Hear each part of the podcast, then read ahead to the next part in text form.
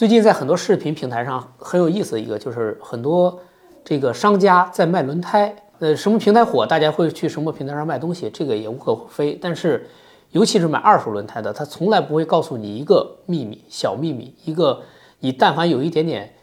轮胎常识就不叫秘密的秘密，那就是轮胎的生产日期。如果大家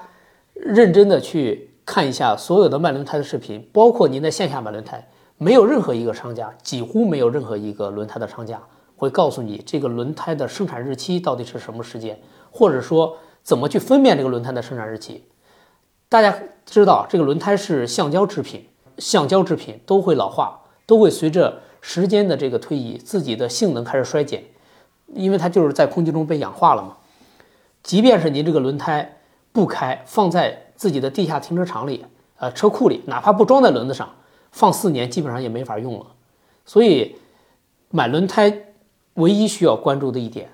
就是不要买到这个。库存胎，再一个不要买到翻新胎。翻新胎还有一个很致命的一点，就是它会修改这个日期。大家要仔细看一下这个轮胎日期这个部位到底是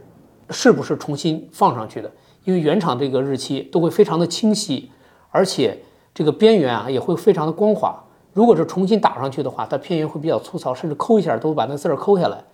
呃，我想告诉大家就是买轮胎。不管买什么品牌，不管买什么性能的轮胎，日期是最重要的一点。